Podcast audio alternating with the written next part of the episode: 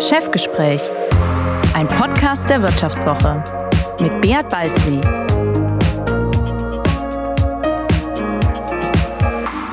Willkommen zum Chefgespräch, bei dem es in dieser Ausgabe zwar einen Chef gibt, aber vielleicht nicht den Chef, den viele treue Hörerinnen und Hörer an dieser Stelle erwarten.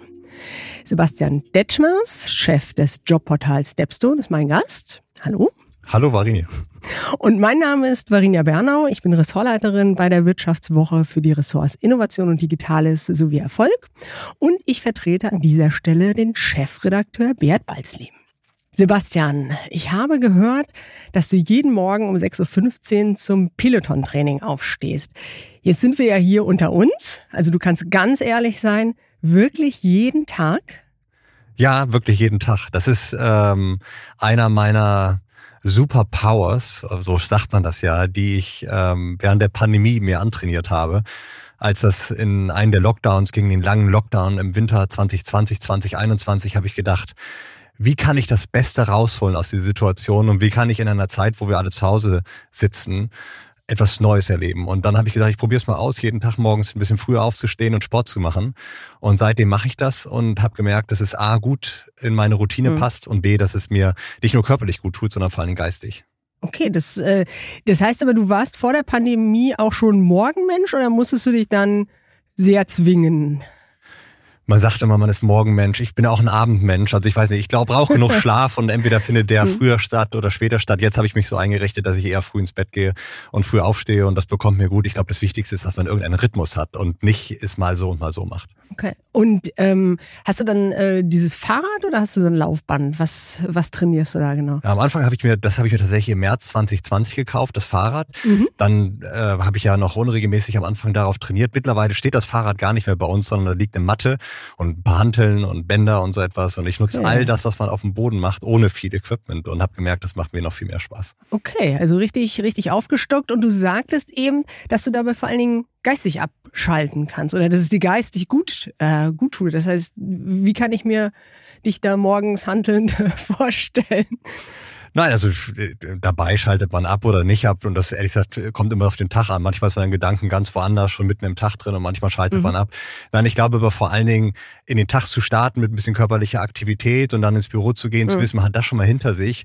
Das ist A, sehr befreiend. Man fühlt sich nicht irgendwann nachmittags so wie so ein nasser Sack in der Kurve, wenn man in einem 25. Ja. Meeting sitzt, sondern ähm, ich habe das Gefühl, ich bin aufgeräumter und ähm, insofern mache ich das weiter. Aber ich glaube, äh, das ist keine Religion, sondern jeder muss für sich herausfinden, inwiefern hm. körperliche Aktivität einem gut tun, ob es abends oder morgens ist, ob siebenmal die Woche ist oder einmal die Woche. Bei mir funktioniert das so und bei anderen funktioniert es vielleicht anders.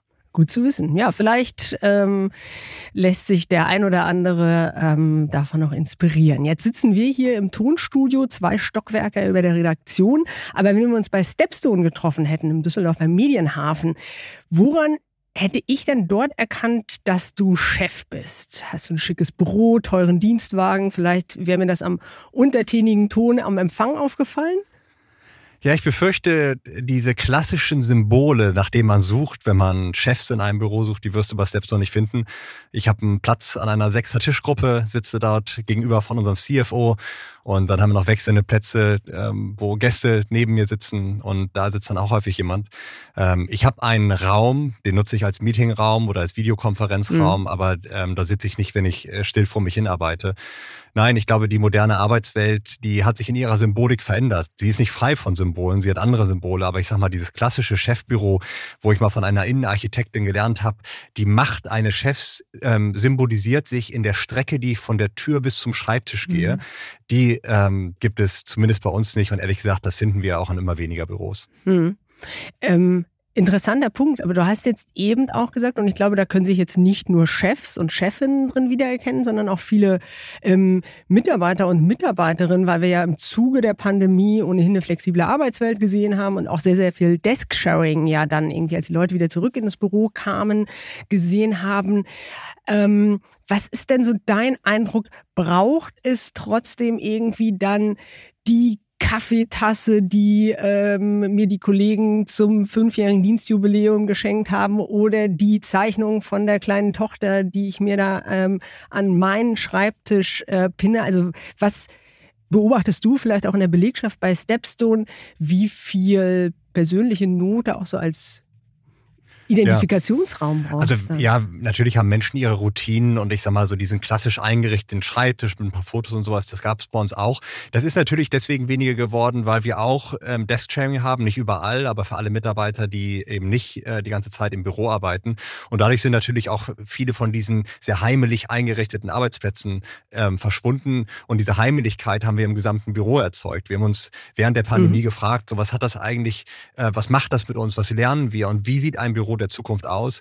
Und wir haben gesagt, ähm, ja, Homeoffice äh, ist gut und es wird auch bleiben, aber ähm, wir glauben nicht daran, dass Menschen ausschließlich remote arbeiten, sondern das Büro wird ein wichtiger Ort bleiben und haben gesagt, das Office muss auch ein bisschen mehr wie zu Hause werden, also das Office mhm. Home. Mhm. Und ähm, haben ganz viele Dinge, die du typischerweise in Wohnungen oder in Häusern findest, ins Büro reingebracht. Insofern gibt Zum es Beispiel?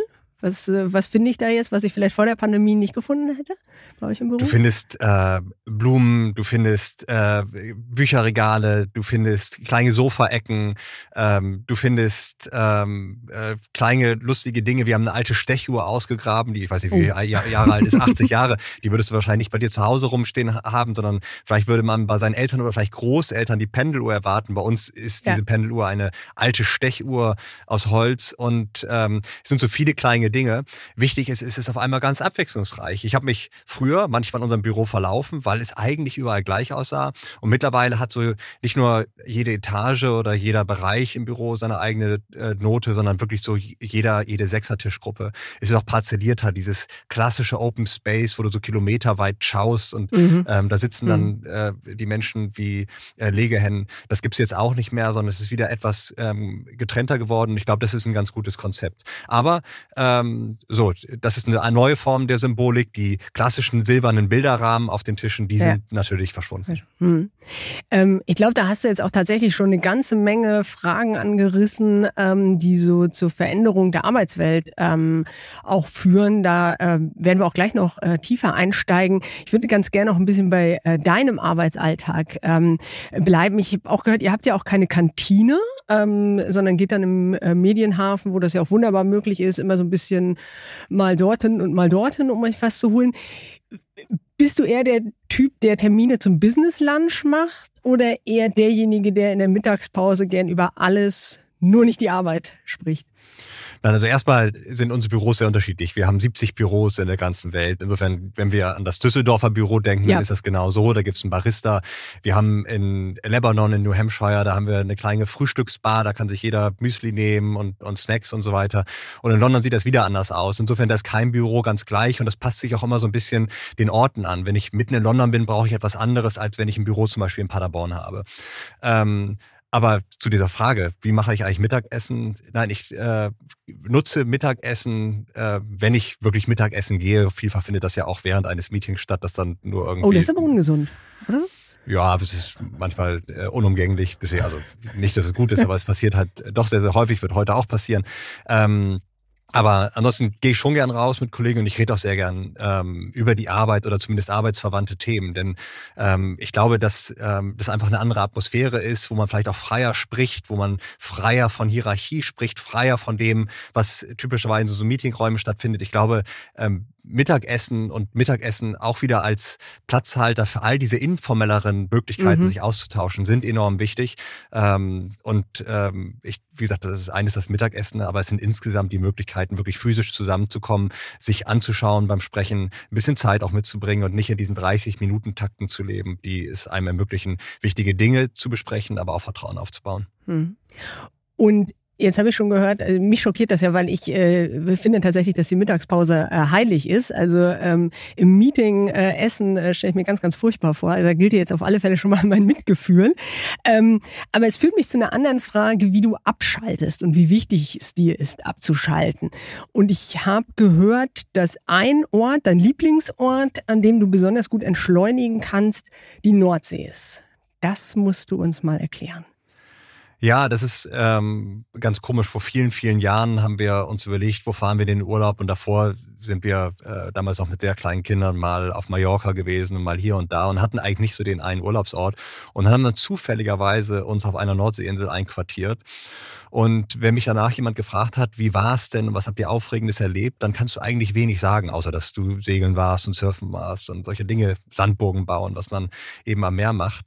Aber als ich wiederkam, habe ich gemerkt, dass ich noch nie in meinem Leben so sehr entschleunigt habe wie an der Nordsee. Und ich kann es bis heute nicht erklären, warum das passiert. Aber für mich ist das der Ort, wo ich jetzt, wenn wir in Urlaub mhm. denken, am besten entschleunigen kann. Im Alltag ähm, gelingt es mir auf dem Fahrrad. Äh, ich bin ein schön Wetterradler, also bei strömenden Regen setze ich mich nicht aufs Rad. Aber wenn das Wetter halbwegs passt, dann fahre ich so knapp neun Kilometer äh, pro Strecke. Und das ist ähm, wie so eine Schleuse, wo du äh, reingehst, fit bist für die Arbeit, aber auch nach der Arbeit dich aufs Rad setzt, die neun Kilometer fährst, eine halbe Stunde und ähm, dann bist du im Kopf äh, zu Hause und abgeschaltet. Das ist ganz interessant. Es gibt tatsächlich so ähm, hirnwissenschaftliche Studien darüber, dass Wasser einen äh, guten Effekt auf uns hat. Ähm, und ich glaube, dass es tatsächlich das erklärt, dass man irgendwie bei einem Strandspaziergang oder auch nur am Ufer des Rheins tatsächlich ähm, ja irgendwie so, so runterkommt. Jetzt sagtest du aber auch eben schon, dass du segelst und surfst. Ja, das äh, bietet sich dort an und ich bin schon als Jugendlicher gesegelt, 420er äh, im Norden auf äh, den ganzen, äh, die Nordlichter werden die kennen, Bad Zwischenahn, Dümmer, Steinhuder Meer mhm. und dann natürlich auch äh, Ostsee, Nordsee und habe das dann lange Zeit nicht gemacht und als wir dann da waren, war da zufälligerweise auch eine Segel- und Surfschule ja. und äh, mit irre vielen Katamaranen und Jollen und äh, Surfboards und ähm, Surfen habe ich auch irgendwann mal gelernt. Da habe ich am Anfang gesurft. Irgendwann ist, ist mir mal passiert, dass ich in der Fahrrinne gesurft bin und der Baum hat sich gelöst vom Mast und ich konnte nicht wieder festmachen, weil das Surfbrett kaputt war. Und ich saß, musste mich hinsetzen auf Surfboard, gefühlt fünf Kilometer vom Ufer entfernt und habe äh, die Arme oh. geschwungen. Das ist so das Signal, ich bin jetzt in ja. Seenot in der Fahrrinne, wo die Fähren fahren und manchmal auch ein Seenotrettungskreuzer. Und da musste ich reingeholt werden. Äh, das war vor zwei oder drei Jahren und da habe ich irgendwie gedacht, jetzt bin ich vielleicht auch zu alt für Surfen. Jetzt habe ich mich mehr auf Segeln konzentriert und meine Kinder haben alle mittlerweile einen Segelschein. Insofern ist das jetzt mehr ein Segeln geworden als ein Windsurfen. Okay, also selbst wenn äh, du die Sache nicht unter Kontrolle hast, können deine Kinder einspringen sozusagen. Ja, die, auf dem hab, Segelboot. Ich habe meine Kinder äh, die dieses Jahr äh, auch in der Fahrrinne gekentert gesehen auf so einem riesigen Katamaran, den sie alleine gar nicht aufrichten konnten. Da musste auch jemand kommen. So, da musste dann irgendwie Augen zumachen und durch und darauf mhm. setzen, dass äh, der Betrieb das dann schon irgendwie im Griff hat. Nein, aber das ist äh, natürlich das Tolle, ähm, dass du äh, an der Nordsee, auch wenn das Wetter mal schlecht ist, solange du Wind hast, kannst du halt auf Wasser gehen und äh, aktiv sein und hast am Abend einen schönen Tag gehabt. Hm. Ja, man muss dazu sagen, du bist ja in Bremen aufgewachsen. Da liegt die Nordsee natürlich nahe. Ich äh, plaudere jetzt mal ein bisschen aus unserem Redaktionsalltag. Äh, in ähm, meinem Team, in unserem Team, da gibt's tatsächlich, was so ziemlich pari-pari ist, gibt's das Team Nordsee und das Team Ostsee. Ich bin an der Ostsee aufgewachsen, deswegen ist relativ klar, ähm, welches Team ich bin. Und ich sehe es ja auch nah, weil ja die Nordsee von Bremen dann schon noch ein Ticken näher ist, oder? Du hast vermutlich dann schon so eine ja, das ist dann so Verbindung. Dunen, da fährt man hin. Äh, ich habe auch eine Zeit lang in Berlin gelebt, da war es dann eher Rügen und Usedom. Also ich war auch in der Ostsee. Segeln gelernt habe ich übrigens in Glücksburg auf dem Optimisten in der, in der Segelschule. Ich kenne beide ähm, Meere, wenn du so möchtest, sehr gut. Ich bin auch ein Nordsee-Fan. Äh, schönere Strände, ähm, gefühlt sauberes Wasser, stimmt ja eigentlich gar nicht. Ähm, tendenziell weniger Quallen. So, ich mag die Nordsee lieber, aber ähm, so, das ist wahrscheinlich genauso religiös wie ähm, Alpen oder Nordsee oder so etwas. Ja. Das stimmt. Ja, ich bin jetzt schon auch beruhigt. Also wir können das Gespräch wirklich fortsetzen, weil ich jetzt weiß, dass du auch die Schönheiten der Ostsee schon mal für dich entdeckt hast. Dann kann ich damit, kann ich damit eher leben, aber würde dann tatsächlich jetzt doch von diesem ähm, aufgeheizten, emotionalen äh, Gespräch wieder auf die Sachthemen zurückkommen. Ähm, und zu deiner Vorbildfunktion als Chef. Wir haben so ein bisschen über Entschleunigung, äh, den Umgang ähm, mit Ressourcen, also menschlichen Ressourcen, den eigenen und den der Kollegen ähm, gesprochen. Hand aufs Herz, wie oft verschickst du E-Mails sehr spät am Abend? Ich verschicke E-Mails später am Abend. Ich verschicke sie nicht am Wochenende. Das versuche ich wirklich zu vermeiden. Ähm, und wenn ich E-Mails verschicke zu Zeiten, wo ich weiß, jetzt könnte ich jemand damit belästigen, weil ich ihn oder sie in die Bredouille bringe, mhm. äh, das Gefühl zu haben, jetzt sofort darauf zu antworten, ja. dann schreibe ich es auch, bitte antworte, wenn es am Wochenende doch mal passiert oder am Freitagabend, bitte antworte am Montag. Ähm, damit genau das nicht passiert, dass mhm. Menschen sozusagen das Gefühl haben, 24-7 on zu sein, sondern gerade dieses Abschalten ist wichtig. Wenn wir arbeiten, dann sollten wir hart arbeiten und produktiv arbeiten. Aber ich glaube, zu guter Arbeit gehört eben auch das Pause machen und äh, das Abschalten im Feierabend oder am Wochenende. Mhm. Wie oft daddelst du in langweiligen Meetings am Smartphone? Also ich daddel nicht, aber äh, was mir natürlich passiert und ehrlich gesagt gerade die virtuellen Meetings tendieren dazu, ist, dass dein Browser aufgeht und dann hast du deine Bookmarks zu deinen Lieblingsnachrichtenseiten und dann landest du mal da drauf. zum Beispiel. Vivo.de, ja, ich bin, das sage ich ja immer wieder, ich bin ja auch ein großer Handelsblatt-Fan. Nein, aber ich lese ja wirklich, ich habe fast von allen deutschen sag mal, Qualitätsmedien, da habe ich Abos und äh, auch vom Economist und äh, vielen, vielen anderen Titeln. Ähm, so, dann landest du mal da. Aber äh, Hand aufs Herz, ich finde das auch immer sehr unhöflich. Das beobachtet man ja viel, mhm. gerade in diesen virtuellen Meetings, dass ja, die Augen genau. auf einmal in diesen horizontalen Bewegungen anfangen, Zeilen abzulesen und sowas. Und ähm, das fällt auf und es sorgt dafür, dass du eine ähm, unkonzentrierte Gesprächsatmosphäre hast und das färbt ja. ja auch auf die Leute ab, die gerade sprechen oder etwas präsentieren. Ähm, so insofern versuche ich das schon zu vermeiden, aber weil du mich fragst und gesagt hast, Hand aufs Herz, ja, Hand aufs Herz, das passiert auch mir. Und Stichwort Höflichkeit, wie oft kommst du zu spät zu einem Termin? Ja, das, was Interessantes passiert, ähm, es gehörte fast zum guten Ton in unserem Unternehmen, auch zu spät zu Meetings zu kommen. Vor der Pandemie. Als Chef? Nein, Oder alle. Ach, Meeting, um Meeting begann immer fünf Minuten okay. später. In der Pandemie begannen ja auf einmal Meetings mit der Stechuhr. Man entschuldigte ja. sich, wenn ein Meeting um 11 Uhr beginnt, weil man um 11 Uhr eins im Meeting drin war. Und äh, da haben wir eine sehr gute Kultur. Die Meetings beginnen in der Regel pünktlich und wir haben auch eine Regel, so wenn dann jemand fehlt, dann geht's einfach los, damit wir uns einfach alle disziplinieren, ähm, rechtzeitig anzufangen. Und wir haben etwas eingeführt, was finde ich sehr hilfreich ist, so einen kleinen technischen Kniff. Jedes Meeting wird nicht für eine Stunde automatisch terminiert, mhm. sondern immer für 45 ja. oder 25 Minuten, sodass ein Meeting automatisch dann auf 5 Uhr endet und ich ausreichend Zeit habe, entweder zum nächsten nächsten Termin zu gehen oder mich darauf vorzubereiten. Ja, verstehe. Du bist seit 2011 bei Stepstone, bei 2020 als Chef. Eigentlich heißt es doch, bleib nie kürzer als zwei Jahre und nie länger als fünf Jahre irgendwo. Wie vorbildlich ist also deine Karriere? Also ich glaube, Karrieren sollten sowieso in der Regel nicht als Vorbild taugen, aber im Hinblick auf meine Betriebszugehörigkeit, um mal dieses deutsche Wort zu benutzen, ist das natürlich gar kein Vorbild. Ich beschwere mich auch immer, dass wir Deutschen viel zu lange beim Arbeitgeber bleiben. Das sind ja, im Durchschnitt 11,2 Jahre. So, da liege ich jetzt genau drin. Also ich bin überhaupt kein Vorbild, was das Thema angeht. Ich glaube, es ist ganz wichtig, neue Erfahrungen zu sammeln, auch mal etwas anderes auszuprobieren. So, ich habe irgendwie die Chance gehabt, das bei Stepstone zu erleben, aber man sollte mich in der Hinsicht nicht als Vorbild verstehen. Vielleicht, du hast ja eben oder ihr habt bei Stepstone auch wirklich äh, einen guten Einblick in den, ähm, in den Arbeitsmarkt und die Frage, wie äh, Menschen ihre Karriere planen oder ihre Karriere leben. Ist das vielleicht auch mit diesen nie kürzer als zwei Jahre, nie länger als fünf Jahre auch so ein bisschen Mythos? Passt das noch in die Zeit? Also erstmal glaube ich, sind Karrieren sehr, sehr individuell und man sollte sich immer so ein bisschen zurücknehmen, wenn es um eine Empfehlung im individuellen Fall ähm, äh, geht.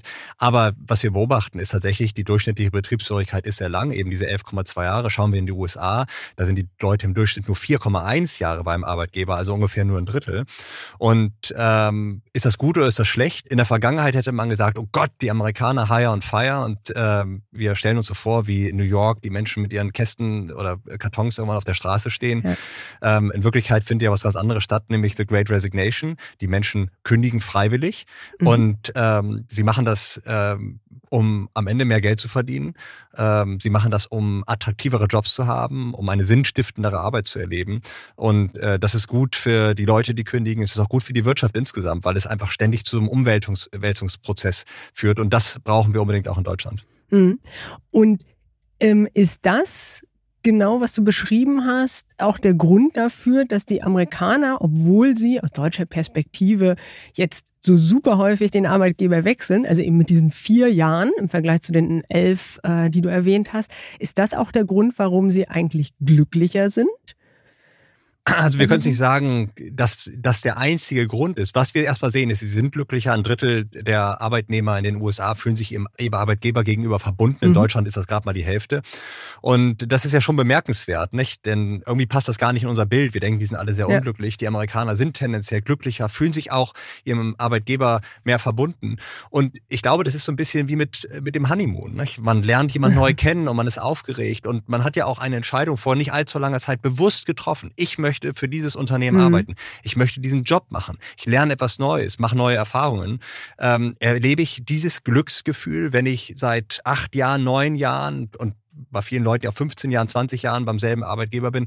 Ich glaube nicht. Irgendwann wird es Dienst nach Vorschrift und um in der Sprache der Beziehung zu bleiben, dann wird es vielleicht irgendwann eine Zweckehe. Und ähm, insofern, nein, wir brauchen mehr Mut. Ich glaube, das ist auch nicht nur eine Frage der Kultur, sondern es ist tatsächlich ja auch in der Struktur des Arbeitsmarktes angelegt. Es wird uns Deutschen ja in Wirklichkeit sehr schwer gemacht, auch aktiv zu kündigen. Ähm, wir verzichten dann ähm, auf äh, viel Geld auf der einen Seite, gehen auch ein großes Wagnis ein, weil wir ja dann erstmal neu in einem Mit Job starten, Probezeit, Probezeit und, und so. Ja. Nein, ich glaube, äh, wir sollten ähm, mutiger werden. Äh, das macht uns glücklicher, es macht uns auch reicher. Nicht? Denn jeder Jobwechsel bringt mehr Geld in die Kasse. Das ist auch statistisch übrigens erwiesen. Und es ist vor allen Dingen dringend notwendig, damit wir den Strukturwandel in Deutschland gewuppt bekommen. Nach einer kurzen Unterbrechung geht es gleich weiter. Bleiben Sie dran. Soll ich jetzt Haus oder Wohnung kaufen? Wie sparen Erben Steuern? Bei solchen Fragen kann eine professionelle Zweitmeinung helfen. Die gibt es jetzt mit dem neuen Vivo Coach Newsletter. Er liefert jede Woche Antworten auf Fragen zu Geldanlage, Vorsorge, Steuern, Recht und Karriere. Und Sie können selbst Fragen stellen. Die Antworten geben unabhängige Expertinnen und Experten. Abonnieren Sie den kostenlosen Newsletter jetzt unter vivo.de slash newsletter slash coach. Vivo Coach. Wissen, das sich auszahlt. Du hast das Stichwort, ähm, über das ja auch im Zuge der Pandemie viel diskutiert wurde, äh, gerade schon genannt, äh, The Great Resignation in den USA. Also wirklich diese Kündigungswelle, ähm, diese Neuorientierung, weil die Menschen in der Pandemie ihr, ihre Prioritäten äh, neu justiert haben. Vor einem halben Jahr etwa hast du in einem Interview noch gesagt, dass wir in Deutschland eher sowas wie a Great Hesitation, die große Zurückhaltung spüren. Also eben nicht das gleiche Phänomen wie wir es in den USA beobachtet haben. Ist das ein halbes Jahr später immer noch so? Ja, das ist immer noch so erstaunlicherweise. Also erstens, die Great Resignation gibt es nach wie vor in den USA. Es gehen die Kündigungen ganz leicht zurück, gerade aber ungefähr mhm. kündigen immer noch drei Prozent der Arbeitnehmer pro Monat ihren Job. Muss man hochrechnen aufs Jahr. Das ist ein Drittel in jedem Jahr. In Deutschland ist das ein Drittel weniger oder ein Drittel davon, ähm, ähm, also viel, viel weniger Kündigung seitens der Arbeitnehmer. Das Komische ist, viele träumen davon. Also der Großteil der deutschen Arbeitnehmer mhm. träumt zumindest mal im Jahr, ein relativ großer Teil mehrfach die Woche davon, den Arbeitgeber zu wechseln. Tatsächlich machen es nur gut zehn Prozent. Und wir sehen auch, dass diese Zahl sich leicht nach oben entwickelt, aber immer noch sehr, sehr leicht. Parallel dazu sehen wir noch was ganz anderes. Was ist der beliebteste Arbeitgeber in Deutschland oder der beliebteste Bereich? Es ist der öffentliche Dienst. Also wir werden etwas mutiger, wenn es darum geht zu kündigen. Und gleichzeitig ist der attraktivste Werdegang in Deutschland mittlerweile eine Karriere als Beamter im Staatsdienst. Ich ja. formuliere es ein bisschen überspitzt, ja, es sind ja, ja, nicht nur Beamte. Ähm, aber äh, da müssen wir, glaube ich, einen Blick drauf haben. Wie schaffen wir es tatsächlich, mehr Flexibilität, mehr Freiheit zu schaffen, dass Menschen eben nicht Dienst nach Vorschrift machen, sondern dass Menschen die Möglichkeit haben, sich selbst zu erfahren und dann irgendwann beim Job landen, der sie wirklich glücklich macht. Das heißt ja, da gäbe es ja, oder mir kommen jetzt zumindest zwei ähm, Hebel ähm, in den Kopf. Das eine ist das, was du eingangs erwähnt hast. Vielleicht machen wir es als Gesellschaft, macht es der Gesetzgeber, Deutschen ähm, zu schwer zu kündigen, lange Probezeit, äh, lange Kündigungsfristen auch ähm, und eben diese, diese Unsicherheit, so, dass sie sich vielleicht nicht trauen, diesen äh, Traum, äh, den sie da hegen, auch in die Tat umzusetzen. Und das andere ist ja das, was du eben ähm, erwähnt hast. Vielleicht müssen wir auch innerhalb der Unternehmen stärker es ermöglichen, dass ich eben nicht Dienst nach Vorschrift äh, mache, sondern auch ähm, die vermeintliche Zweckehe nach langer Zeit noch als Honeymoon erlebe. Nein, absolut. Also einmal, äh, um vielleicht volkswirtschaftlich oder politisch und dann, was können die Unternehmen tun oder sollten ja. sie tun?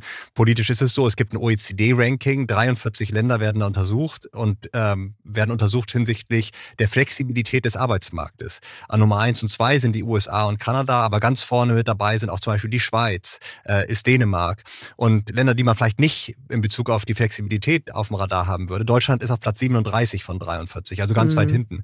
Und äh, das sind auf der einen Seite die Kündigungsfristen. Es ist vor allen Dingen auch die Abfindungspraxis. In Deutschland haben wir eine Situation, dass wenn ich ähm, gekündigt werde, dass dann typischerweise die Arbeitsgerichte mir ein halbes bis ein ganzes Monatsgehalt pro Jahr Betriebshörigkeit an Abfindung zusprechen. Bei durchschnittlich elf Jahren Betriebshörigkeit kommt da schon eine ganz gute Summe zusammen.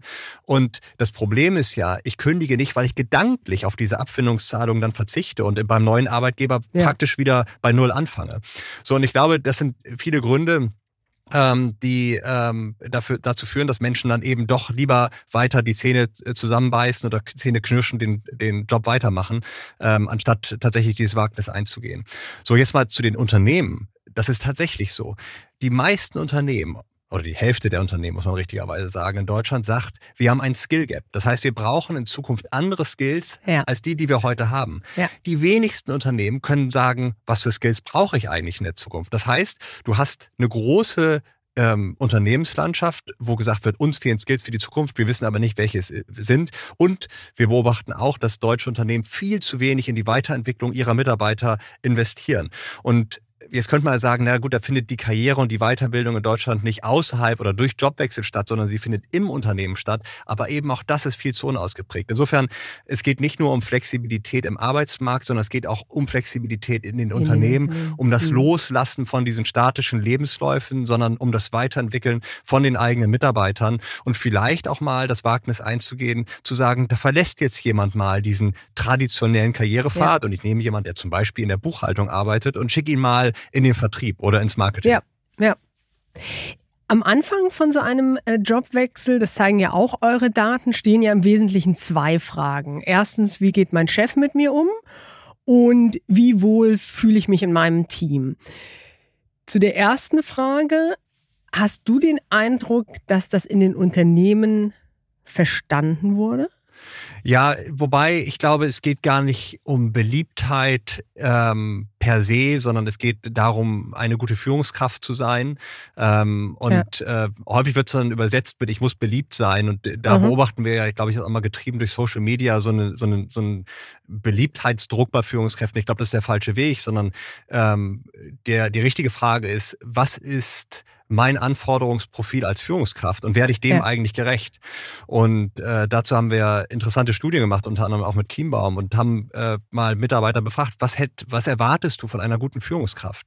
Und was durchaus erwartet wird, ist von einer Führungskraft ein klares Bild von der Zukunft zu haben, klare Ziele zu definieren. Ja. Und auch die Führungskräfte sagen, ja, ich tue das, aber nur ein Fünftel der Arbeitnehmer sagt, ja, meine Führungskraft hat eine klare Vision mhm. von der Zukunft und mhm. definiert ein klares Ziel. Ähm, Teams schreien nach Autonomie und sagen, ich möchte dann gern die Freiheit haben, mein Ziel zu erreichen. Und Führungskräfte sagen auch, ja, ich möchte dir diese Freiheit geben, setzen sich aber dann rein in jedes Meeting und diskutieren mit. Und das ist eine totale Freiheitsbeschränkung.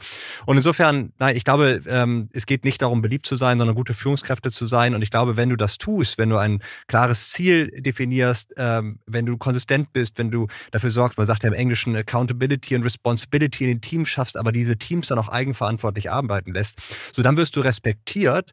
Und ich glaube, Respekt ist das bessere Wort, als beliebt, beliebt zu sein. sein. Mhm. Und hast du äh, den Eindruck, dass dieser feine Unterschied ähm, wirklich verstanden und gelebt wird oder dass halt, ich spitze es jetzt mal zu, eben doch noch eher, ich setze mich mit ins Meeting rein und stelle aber den Obstkorb äh, in die Küche Ja, also die, die Daten verraten oder sprechen ja eine sehr eindeutige Sprache. Mhm. Früher hatten wir eine sehr transaktionale Führung, haben wir ehrlich gesagt immer noch sehr stark ausgeprägt. Und häufig wird's dann äh, so ein laissez-faire. Also wo ich früher sehr transaktional war, also malen nach Zahlen. Ich sag dir, was du zu tun hast und dafür bekommst du Gehalt, einen Bonus und wahrscheinlich ja. überhaupt mal ein Fortkommen in unserem Unternehmen. So, und das wird jetzt aufgegeben zugunsten von, ich sag dir weder, was das Ziel ist, ja. noch bin ich sehr transaktional. Und das ist eigentlich die schlechteste aller Welten. Dann überschreiben wir das manchmal fälschlicherweise Weise mit so etwas wie Agilität. Mhm. Aber in Wirklichkeit hast du große, mhm. komplexe Organisationen, die durcheinander laufen wie ein Hühnerhaufen. So, und das kann nicht mhm. das Ziel sein, sondern ich glaube, es ist heute in einer komplexen Welt, und es geht ja nicht nur um komplexe Unternehmen, sondern auch komplexe Märkte, oder wenn wir uns die aktuelle volkswirtschaftliche oder gesellschaftliche Situation anschauen, überhaupt eine komplexe Welt klar zu definieren. Wofür stehen wir als Unternehmen? Was ist unser Purpose? Was ist unser Ziel? Und das Unternehmen darauf einzuschwören. Und das findet viel zu wenig statt. Viel zu viele Mitarbeiter in Deutschland, übrigens auch international, haben keine Idee, was das Ziel des eigenen mhm. Unternehmens ist, geschweige denn, was ihr Beitrag dazu ist, damit das Unternehmen erfolgreich ist. Und das macht uns zufrieden. Mhm. Und würdest du sagen, dass Mitarbeiter dafür auch eine Art Hohlschuld haben? Oder ja. ist das wirklich alleine Chefaufgabe? Das zu kommunizieren? Ja, also ich glaube, Mitarbeiter sollten die Möglichkeit haben, ähm, das auch einzufordern. Mhm.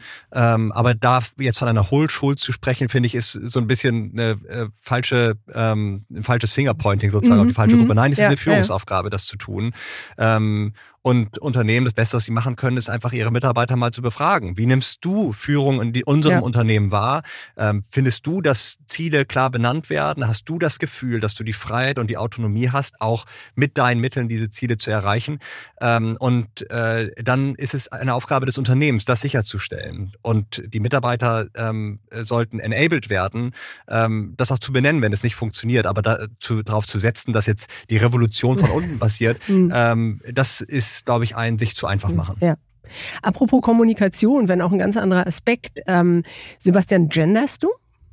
Also wir gendern in unserer ähm, äh, deutschen, muss man sagen, schriftlichen Sprache.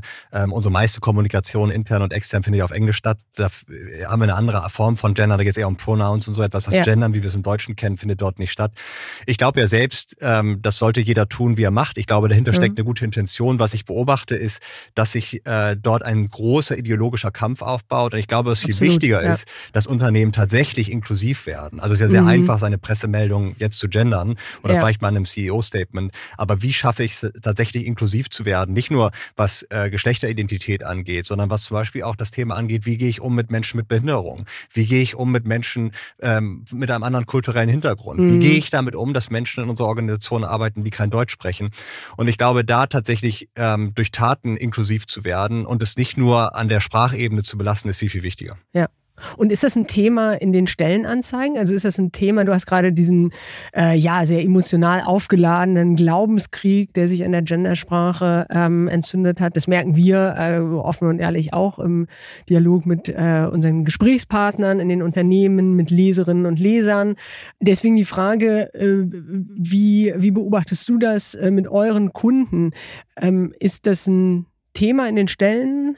Anzeigen? Gibt es da eine Neugier vielleicht auch, um eben Leute anzusprechen, die man vorher vielleicht durch eine falsche oder nicht ganz so sorgsame Wortwahl vielleicht einfach nicht angesprochen haben? Also ich glaube, insgesamt ist ähm, die ganze HR-Community äh, ein Pionier, was das Thema ähm, Inklusion angeht und natürlich auch was äh, die, die Sprache angeht.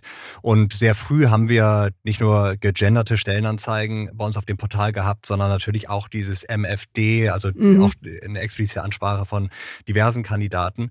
Ähm, und dann kamen ganz praktische Fragen, wie geht ein Suchalgorithmus damit um, wenn du entweder gegenderte Jobtitel zum Beispiel hast ja. oder wenn gegenderte ja. Suchanfragen reinkommen kommen. Das haben wir unserem Algorithmus beigebracht. Mhm. Also der kann mit Gendern umgehen, in fast allen Cases sozusagen. Das ist natürlich ganz wichtig. Ähm, wir haben aber eine interessante Beobachtung gemacht, dass das eigentlich gar nicht so viel bringt, was die Performance angeht. Es geht viel mehr darum, wie spreche ich eigentlich potenzielle KandidatInnen an, jetzt benutze ich es mal ja. so. Ähm, dann ist natürlich ein gegenderter Jobtitel, spricht für eine bestimmte Haltung oder für eine bestimmte Identität. Wir haben aber irgendwann in unsere Stellenanzeigen einen Dreizeiler reingepackt, wo wir explizit sagen, äh, wir ermutigen Mütter und Väter sich zu bewerben. Ja. Menschen mit aus der LGBTQ-AI-Community. Mhm. Ähm, wenn ihr eine Behinderung habt, lasst es uns vorher wissen, so dass wir uns darauf einstellen können. Und es geht ja nicht nur um körperliche Behinderung, mhm. sondern es geht mhm. auch um geistige Behinderung. Ja. Ähm, autistische Menschen. Wie können wir eine Atmosphäre im Einstellungsgespräch schaffen dafür, dass die auch ein Bewerbung Bewerbungsgespräch bestehen, was sehr, sehr schwierig ist für ähm, autistische Menschen und so weiter und so fort. Das ist wichtig.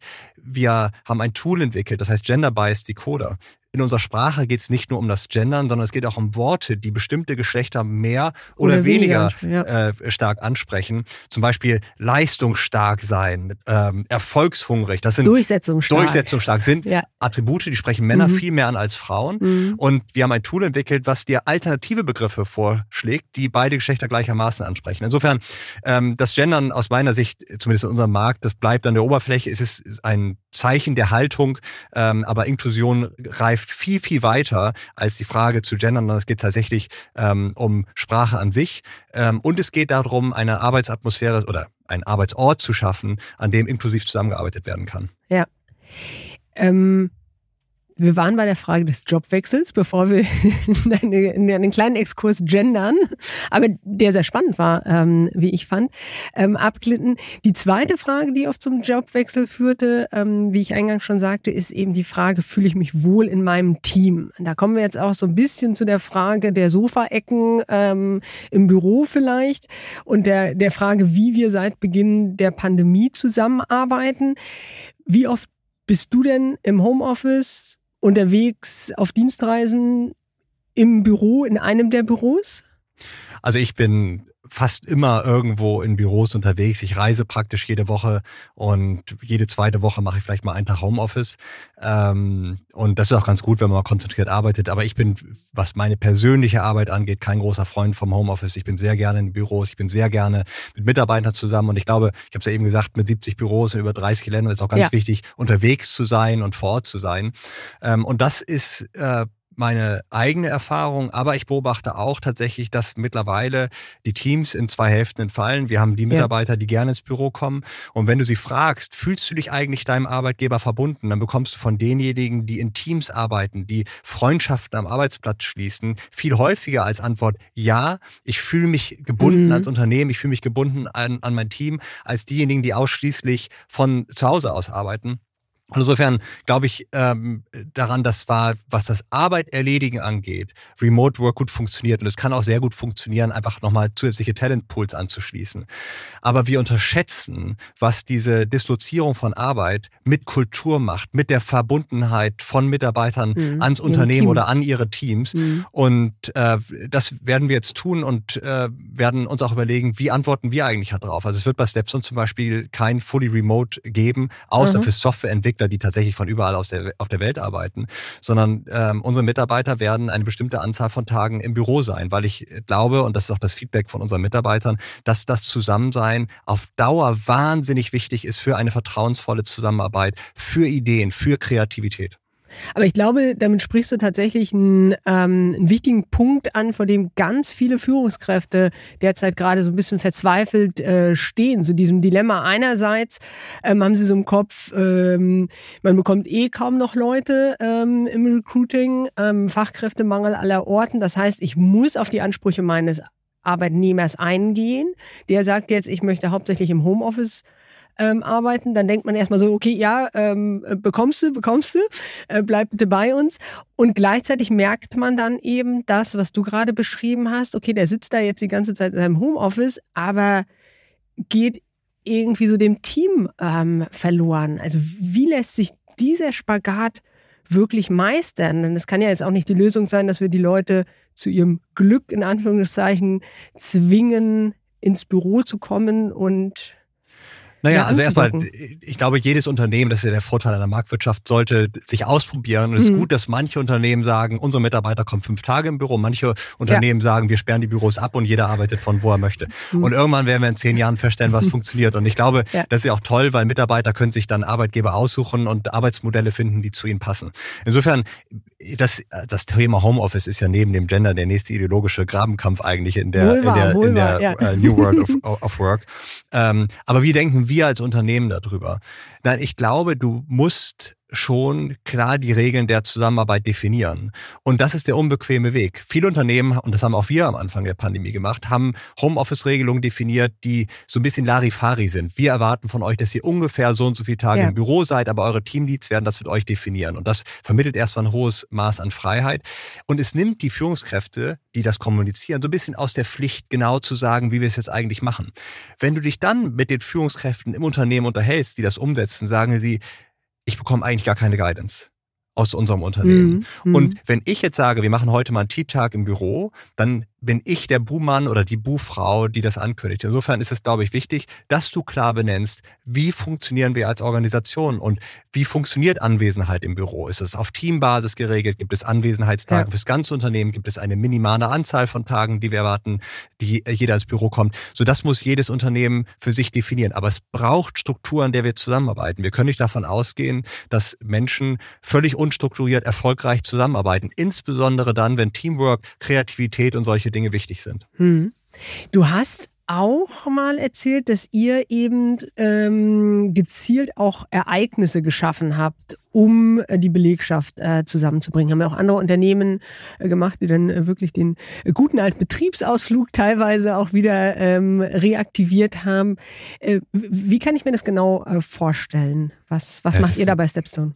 Also eine Reihe, Reihe von vielen, vielen unterschiedlichen Dingen. Also A, wir haben zumindest unsere größten Büros schon umgestaltet, so wie ich es eben beschrieben habe, auch mehr Rückzugsmöglichkeiten zu schaffen, dass ich ja. während der Arbeit auch mal ein privates Telefonat führen kann, wenn es sein muss und dann nicht verschwinde verschämt irgendwie vors Büro gehe.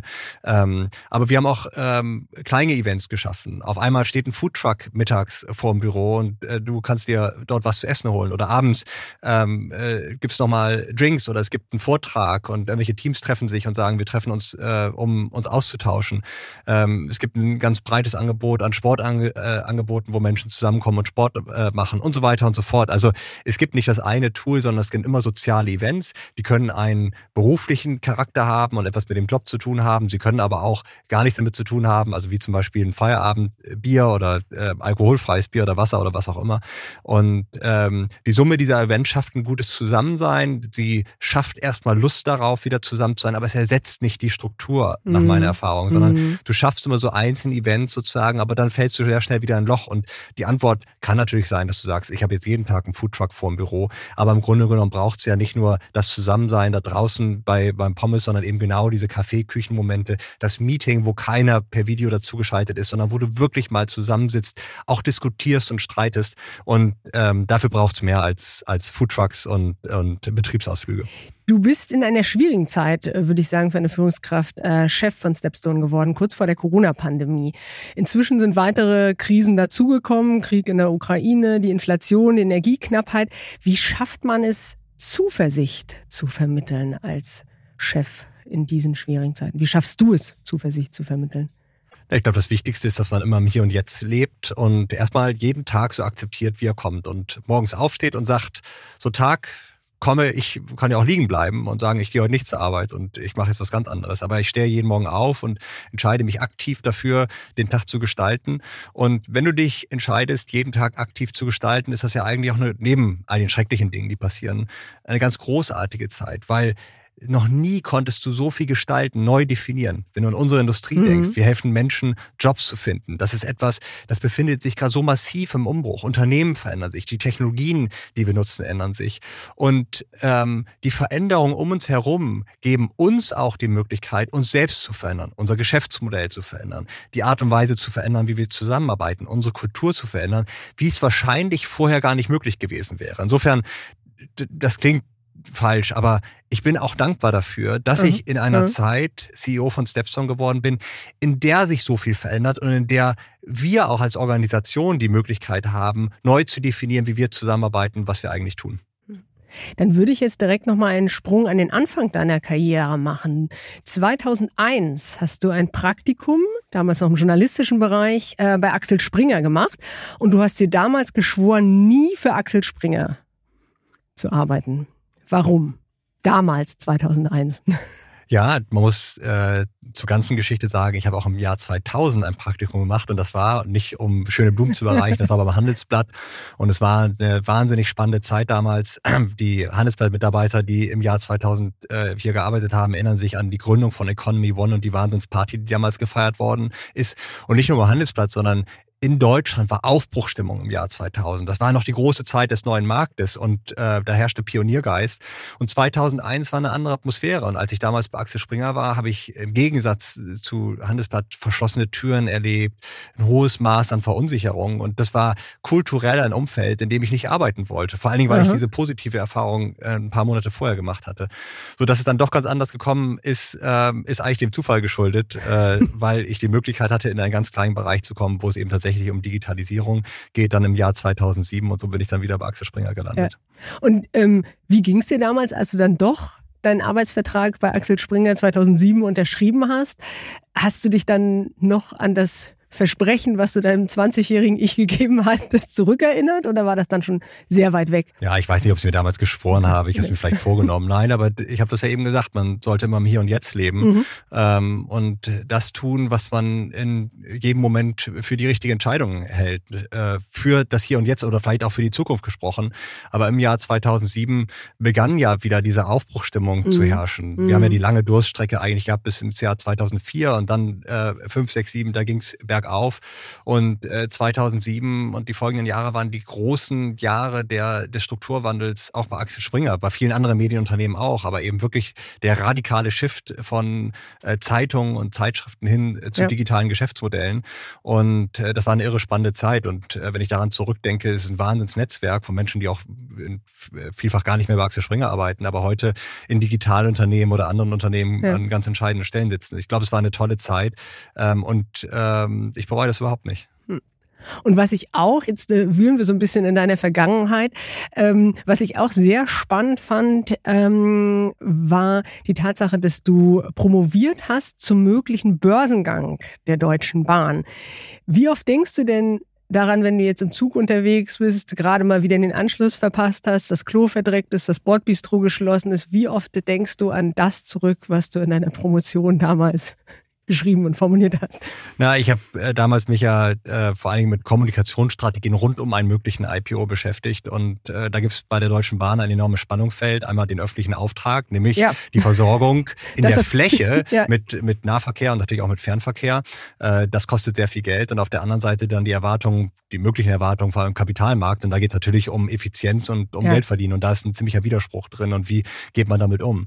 Ähm, ich habe in der Zeit, wo ich mit der Deutschen Bahn zusammengearbeitet habe, wirklich Respekt äh, äh, bekommen vor der Arbeit, die die Deutsche Bahn macht. Also diese mhm. Versorgung in der Fläche mhm. und der öffentliche Auftrag in einem Land wie Deutschland ist unglaublich komplex. Auch nicht zu vergleichen mit den meisten anderen Ländern, die ja eher sternförmig um große Metropolen herum entstanden Frankreich, sind, sondern ja. Frankreich, ja. Großbritannien. Ja. Sondern in Deutschland haben wir eine sehr, sehr spezielle Geografie, was die Vernetzung von Städten und auch Industrien angeht. So, also insofern denke ich daran zurück. Ähm, wenn ich heute Bahn fahre und die Bahn dann doch mal wieder verspätet ist, denke ich, naja, also ich würde mir wünschen, dass die Bahn tatsächlich mal äh, doch aktiver und aggressiver ähm, dem Auftrag nachkommt, tatsächlich auch diese Versorgung in der Fläche ähm, sicherzustellen. Ähm, ich glaube, da gibt es einen gewissen Investitionsstau, der aufzuholen ist. Mhm. So, ich weiß, dass die Leute daran arbeiten, aber ich glaube insgesamt das Setup, in dem die Deutsche Bahn unterwegs ist, ähm, ist relativ schwierig, um tatsächlich auch erfolgreich mhm. diesem Auftrag gerecht zu werden. Und wir reden noch nicht mal davon, wirklich ein erfolgreiches börsennotiertes Unternehmen zu sein. Ja.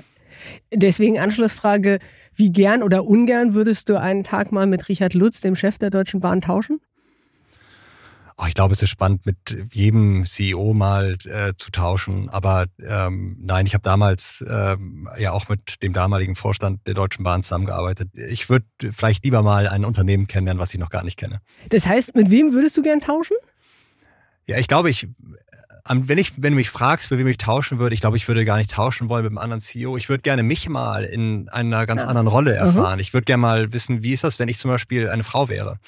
Wie wäre mhm. es, wenn ich morgen ins Büro reinkomme und ich wäre dunkelhäutig?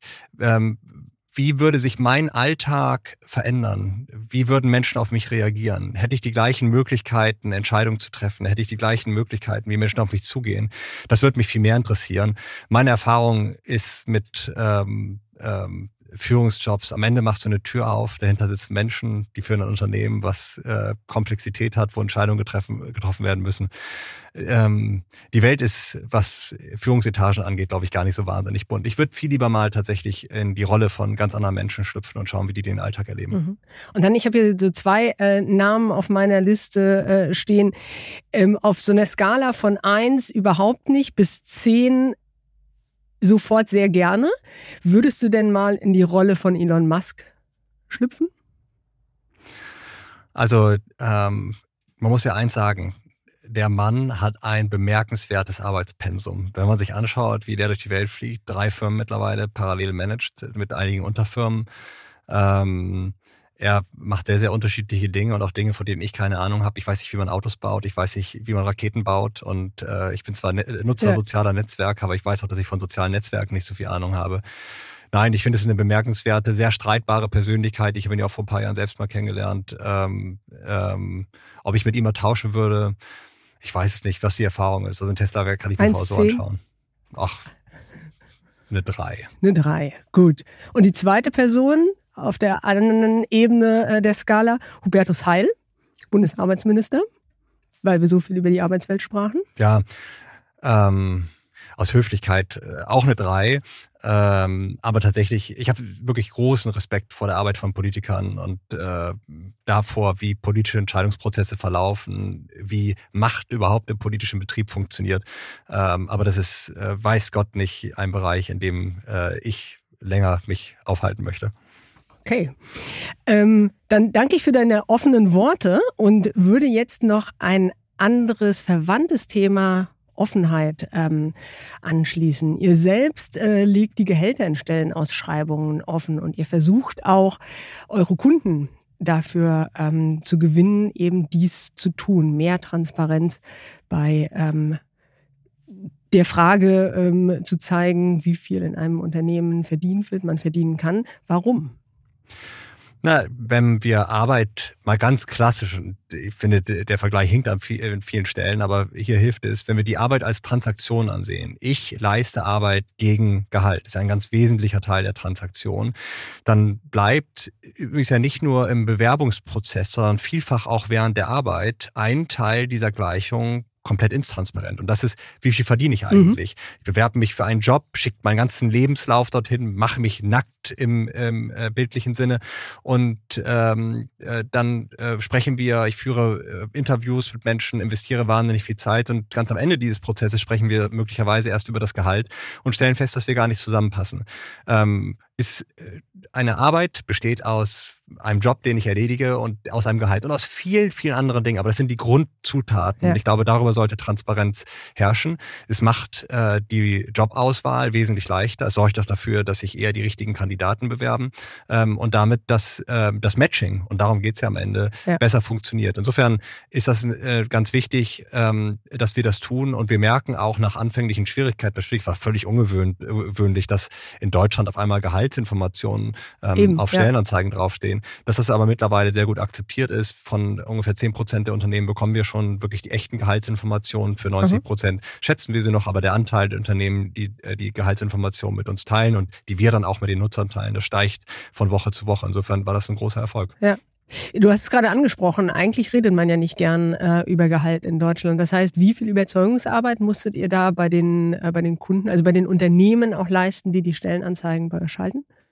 Naja, ist, ähm, es, es, gibt ja tatsächlich praktische Probleme aus Sicht des Unternehmens. Wenn ich auf einmal Gehälter in Stellenanzeigen stehen habe und mhm. das sind ja Schätzungen für uns und es ist auch klar als Schätzung gekennzeichnet, dann sorgt das auch einmal für Diskussionen intern. Dann sieht Absolut. jemand einen Job, genau den gleichen Job, Ach, den ich, ich habe und da steht dann mehr Gehalt drauf. Und äh, so das mhm. kannst du als Unternehmen auch nicht. Du kannst nicht sagen, ich erhöhe jetzt mal überall die Gehälter und machst sie überall gleich. Zumindest nicht ja. von jetzt auf gleich. Ich glaube, man sollte sich das Ziel setzen.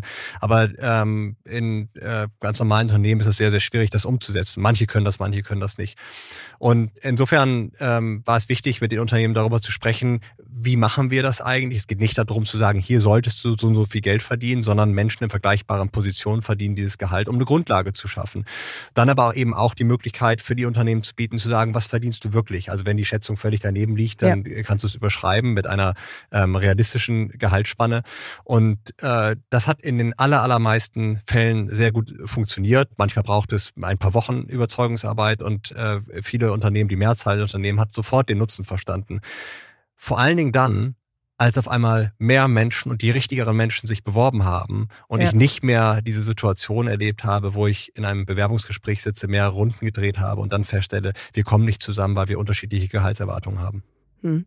Wie viel verdienst du denn? Ich, ja, die Frage ist mir schon mal gestellt worden, dann kommt meine Surprise! Antwort. Ist, nein, also wir, was wir ja nicht machen, ist, wir schreiben ja nicht Gehaltsinformationen mhm. an die Kandidaten, sondern wir schreiben sie an die Jobs. Ähm, es gibt ja durchaus auch Länder, wo du tatsächlich von jedem Menschen die Gehälter ansehen kannst. Nein, wir erwarten ja nicht, dass unsere Nutzer ihre Gehälter offenlegen, sondern wir erwarten von den Arbeitgebern, dass sie ähm, die, ihre Stellen, die sie ausschreiben, dass sie da das Gehalt zeigen. Wenn Stepstone wieder ein CEO sucht, dann wird Stepstone auch das Gehalt offenlegen. Okay, aber Stichwort Offenheit.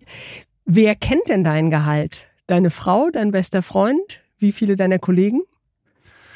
Ich frage mich gerade, ob ich jemals mit meiner Frau darüber gesprochen habe. Ähm, ich vermute, unser CFO kennt unser Gehalt und würde mich äh, beruhigen. Und unsere Shareholder werden auch mein Gehalt kennen. Und ähm, ja, und wenn du irgendwann eine Public Company vielleicht bist, sozusagen, dann werden Gehaltsinformationen ja ohnehin veröffentlicht.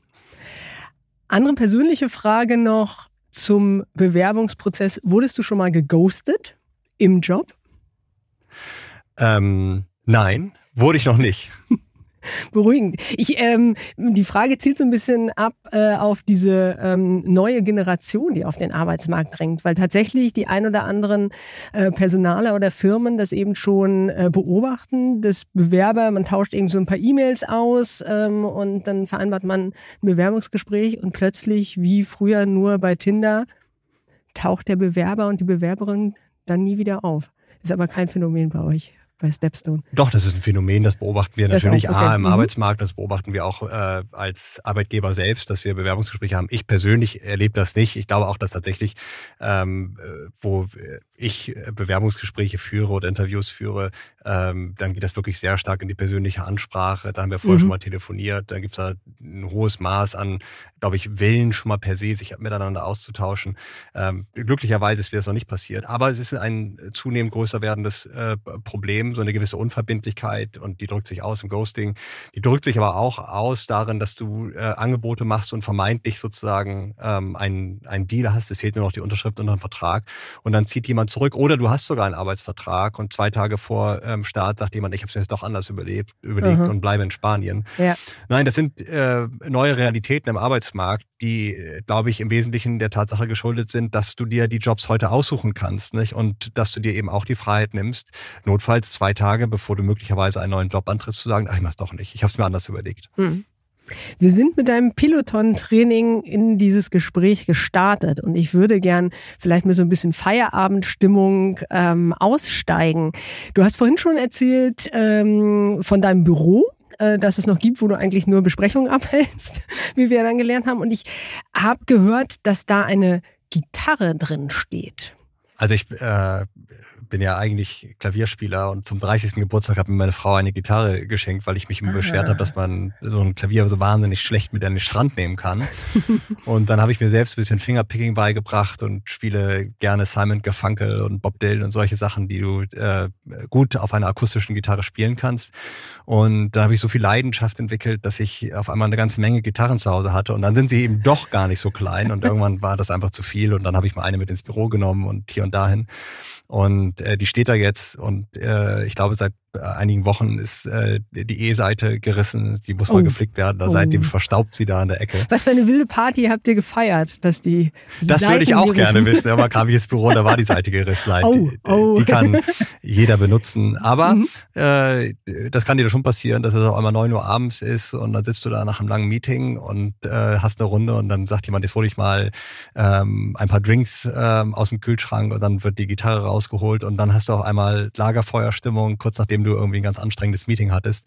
Und ich glaube, das sind diese Magic Moments, die äh, zusammenschweißen und die ähm, Erinnerungen schaffen, die viel, viel wertvoller sind als ähm, so manche Anerkennung, die wir formal unseren Mitarbeitern äh, zuteil werden lassen. Insofern ist das ein gutes Investment gewesen, in Anführungsstrichen, diese Gitarre mit ins Büro zu nehmen. Sehr gut. Und du hast es gesagt, dass du ja auch Klavier spielst. Ähm, und äh, dem nehme ich jetzt einfach mal, dass du dich gut mit Musik, mit Musik auskennst. Deswegen hätte ich jetzt gerne noch so ähm, vier Musiktipps für unterschiedliche Momente ähm, von dir ähm, für unsere Zuhörerinnen und Zuhörer.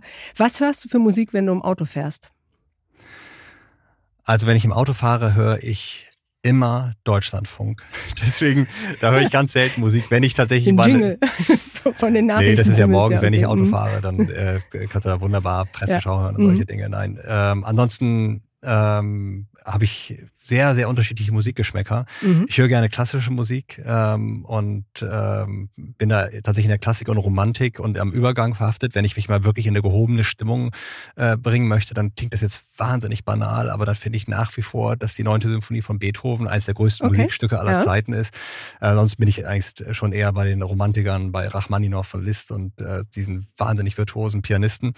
Dann, äh, wenn ich im, äh, zu Hause sitze im Wohnzimmer und einfach mal guten Sound haben möchte, dann mache ich mir Billie Eilish an, also was völlig Okay, anderes, aber ja. da be bewundere ich einfach diese, äh, diese Soundcollage, die da geschaffen wird. Ähm, Finde die toll. Ich habe Simon Garfunkel angesprochen, bin ich ein großer Fan von. Ähm, aber wirklich, ich glaube, die Vielfalt ist das, was ich viel schöner finde in der Musik, unterschiedliche Dinge zu hören, ähm, als ein ganz festgefahrener Musikstil. Es gibt ein paar Dinge, die ich nicht höre. Also wenn ich so äh, modernen, ich weiß gar nicht, wie er heißt, Deutschland-Rap höre und sowas, kann ich nicht viel mit anfangen, obwohl ich früher ein großer Fan der Fantastischen Vier war, aber so diese neue, etwas härtere Gangheit ist nicht mein Ding. Aber ansonsten höre ich sehr, sehr viel unterschiedliche Musik. Okay. Ähm, dann versuche ich es vielleicht nochmal, weil ich habe jetzt so mitgenommen, so Rachmaninoff vielleicht eher so zur Entspannung, äh, Beethovens Neunte für die glücklichen Momente ähm, deines Lebens. Und was würdest du auflegen, um eine Party in Schwung zu bringen? Also ich finde ja, dass äh, Studio 54 immer ein guter Tipp ist, wenn du einfach ein bisschen Stimmung machen möchtest und äh, da einfach bei Spotify oder Apple Play eine random Playlist raus äh, starten zu lassen, äh, hat, glaube ich, noch nie eine Party kaputt gemacht. Spontan würde ich wahrscheinlich das auflegen. Und ähm, ja, ansonsten vielleicht die Charts. Aber ich bin kein großer Charts-Fan. Nein, lass uns Studio 54 hören. Studio 54, ja, wunderbar. Dann äh, bin ich jetzt auch sehr beruhigt. Äh, Du kannst weiterhin an die Nordsee fahren, ähm, weil mit äh, Studio 54, da würde ich auf alle Fälle auch zu deiner äh, Party kommen und auf die Tanzfläche äh, kommen. Ich danke dir für deine offenen äh, Worte. Denke, jetzt kann jeder so ein bisschen Billie Eilish, ähm, Rachmaninoff oder eben den Soundtrack von äh, Studio 54 auflegen. Aber zunächst habe ich noch einen Hinweis an unsere Zuhörerinnen und Zuhörer. Wenn Ihnen dieses Chefgespräch gefällt und Sie vielleicht Verbesserungsvorschläge für uns haben, dann freuen wir uns auf Ihr Feedback unter vivo.de slash Zufriedenheit. Thank you.